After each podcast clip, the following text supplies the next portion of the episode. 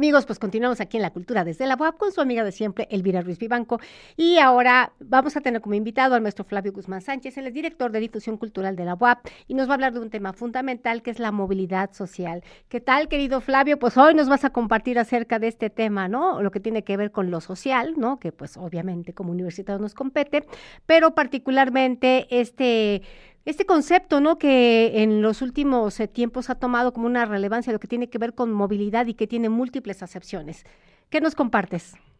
Hola Elvira, ¿cómo estás? Un saludo para ti, para todo tu auditorio. Este, fíjate que, este tema de la movilidad social eh, a mí me empezó a interesar. Eh, alguna vez estuve en una plática en el Centro de Estudios Espinosa Iglesias y empezaron a hablar sobre temas de movilidad social. Yo pensaba que era, era como una cuestión física de, cómo las comunidades se, se trasladaban, pero no o sea, realmente tiene que ver con una, situación de cómo este, tú puedes ir cambiando tus, situaciones económicas de origen para ir buscando mejores oportunidades. Obviamente para eso debes tener eh, acceso, eh, eh, un acceso equitativo a áreas como la educación, como la cultura, como áreas de oportunidad laboral y, este, y áreas donde tú puedas ir consiguiendo recursos económicos para ir subsanando o irte desarrollando de manera este, profesional. Entonces, hay, varias características que tienen que ver con la movilidad social. Hay algunos artículos en la página de este, de este centro de estudios que, es muy interesante y que además yo se lo recomiendo. Eh, y sobre todo en el sentido de, aquellas personas que piensan que eh, pues naces pobre, vives pobre y te mueres pobre, ¿no? Eh, hay muchos que, que, tienen esa, esa, esa, como que esa idea, ¿no? Sobre todo aquellas personas que ya tienen varias generaciones viviendo de esa manera, en una situación socioeconómica baja, o paupérrima y piensan que esa es la, la, la, forma en la, que, en la, que, tendrán que seguir viviendo toda su vida. De la misma manera, las personas que, que, tienen o que abonan cierta riqueza piensan que van a estar viviendo todo el tiempo así. Bueno, hay características, hay gente, por ejemplo, que nace con cierta riqueza y que este, conforme van pasando los años y si no trabajan esa, esa, riqueza que van, que van eh, generando, pues también van decayendo este, de una manera que pueden terminar este, siendo pobres. Entonces, ahí, ahí ahorita en la, pantalla aparece eh, pues, la definición que establece este centro de estudios, que establece toda una serie de, indicadores, porque, por ejemplo, tú sabes muy bien que, que, en este país, y yo creo que más, no, no, no yo creo, sino más bien en muchos países del mundo, el hecho de ser mujer implica también muchos obstáculos para que tú te puedas desarrollar laboralmente y profesionalmente. De hecho, el hecho de ser mujer este, eh, desde el nacimiento implica ya este, ir con muchas cuestiones en contra. De la misma manera, rasgos como, como las preferencias sexuales o este, los, rasgos, los rasgos étnicos, este, tu propia cultura, tus propias preferencias, perdón, van generando también una serie de obstáculos que no te permiten desarrollarte de, una manera adecuada, ¿no? Bueno, afortunadamente eh, estas cuestiones eh, de género, eh, de clase, de raza, de identidad, pues particularmente eh, con los, digamos, las nuevas maneras de abordar todas estas complejidades desde la agenda internacional, nacional, local, eh, pues poco a poco, ¿no? Se han ido como un poco, poquito subsanando. Quizá, evidentemente tenemos muchas asignaturas pendientes, pero por lo menos ya es un tema que está en la mesa, ya estamos poniendo los puntos sobre las IES. Y evidentemente cuando uno, pues como mujer intenta, eh, pues integrarse a los espacios, a las instituciones, al campo laboral, al campo profesional, pues en la circunstancia de ser mujer, ser madre de familia, eh, es más complicado en muchos sentidos. Afortunadamente ya no imposible. ¿No? Ya, ya no estamos como en el momento de las sufragistas, ¿no?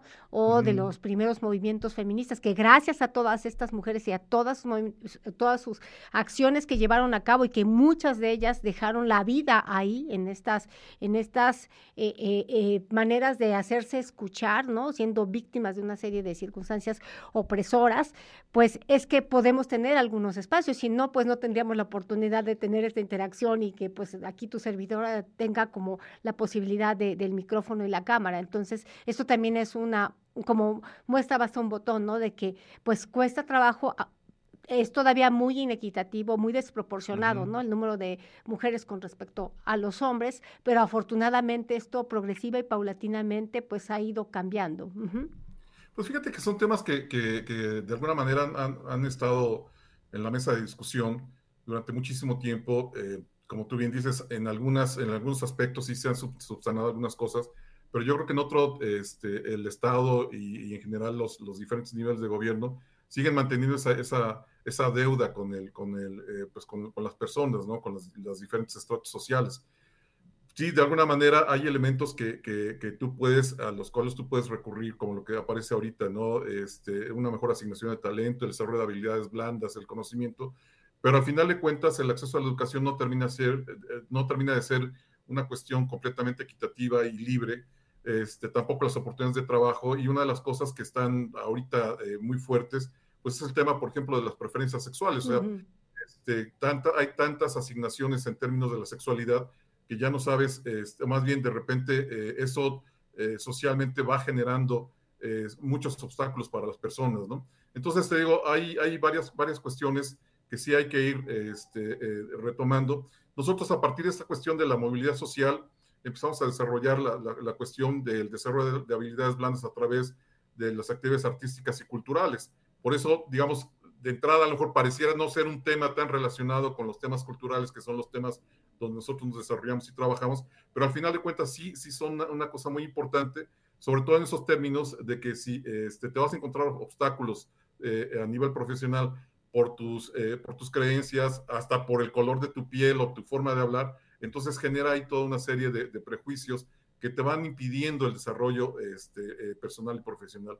Entonces, te digo, yo creo que una de las, cuestiones que, habrá que ir subsanando a lo largo de la, del, trayecto dentro de la vida profesional, pues es irse buscando las oportunidades. Digo, yo sé que no es fácil, mucha gente te va a decir, no, pues tampoco es muy sencillo encontrar las oportunidades. No, para nada.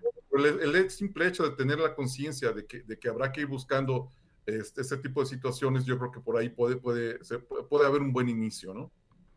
Bueno, ahí mismo eh, en la Dirección de Difusión Cultural y eh, digamos que en las diversas instancias en las que tú has este, participado, pues has generado una serie de proyectos, de plataformas, de circunstancias que han abonado en este sentido, ¿no? De la inclusión, la transversalidad, eh, pues la integración, ¿no? De, de, múltiples sectores, no solamente de la diversidad de la comunidad y que no se ha quedado solamente en la Benemérita Universidad Autónoma de Puebla.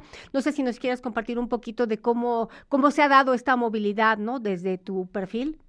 Sí, fíjate que, mira, eh, una de las cosas que hemos estado trabajando y que por alguna razón, este, la verdad es que no fue así tan planeado, sino más bien fue en una situación este, no casual, pero también fue un poco, este, eh, se dio simplemente es el trabajo con los municipios, de tal manera que, que eh, ahorita, por ejemplo, estamos enviando propuestas artísticas que ya generan una remuneración para los grupos que, que, estamos enviando a los municipios que nos, que nos solicitan.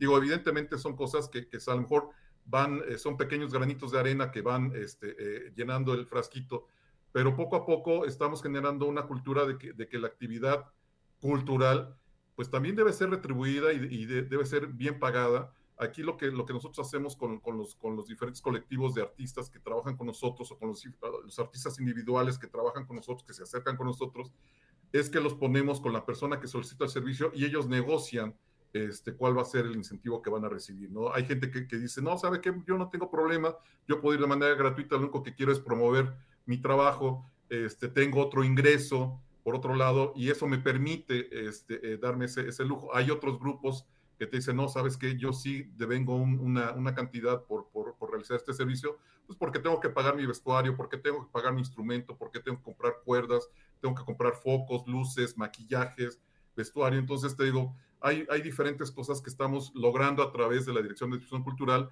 a través del espacio 14 que está en la 2 Norte 1404, donde sí presentamos algunos grupos. Hay mucho, la verdad, yo reconozco que hay mucha gente que se acerca a nosotros y de manera este, de buena voluntad colaboran con nosotros, pero esa es la, forma en que nosotros tratamos de retribuir.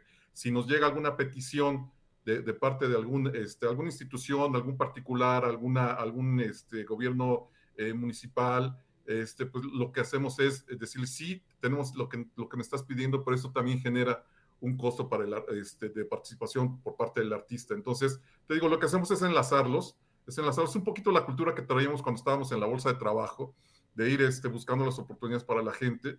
Y bueno, te digo, de alguna manera ir, pues no sé si es el término, profesionalizar un poquito ya también el trabajo que, que van desarrollando.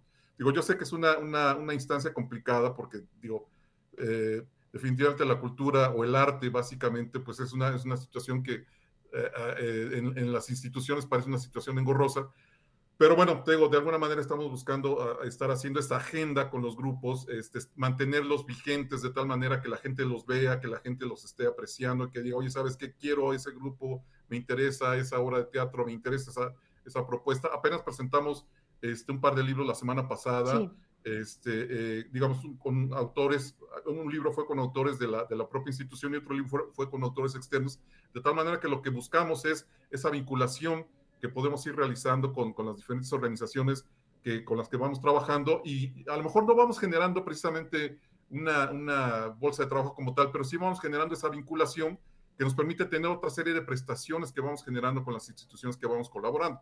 Puede ser a través de la, del préstamo de un espacio, puede ser a través de un apoyo para los estudiantes, puede ser a través de ir generando este, plataformas donde ellos se vayan proyectando y vayan generando este, pues una, una vitrina donde la gente o, los, o las instituciones los puedan ver. Entonces, digo, es una forma, por eso digo que la parte esta de movilidad social, desde el punto de vista de nosotros como Dirección de Difusión Cultural, tiene mucho que ver con el arte y la cultura, ¿no? Es en el sentido de, buscar realmente alternativas, pues donde los grupos de creativos o de creadores pues tengan un área de oportunidad, a lo mejor muy, muy, muy, muy leve, pero porque sí vean en la, Dirección de Difusión Cultural un área de oportunidad este, pues que sea interesante, llamativa. ¿no? Entonces, te digo, eso es lo que ponemos a disposición de todos ustedes.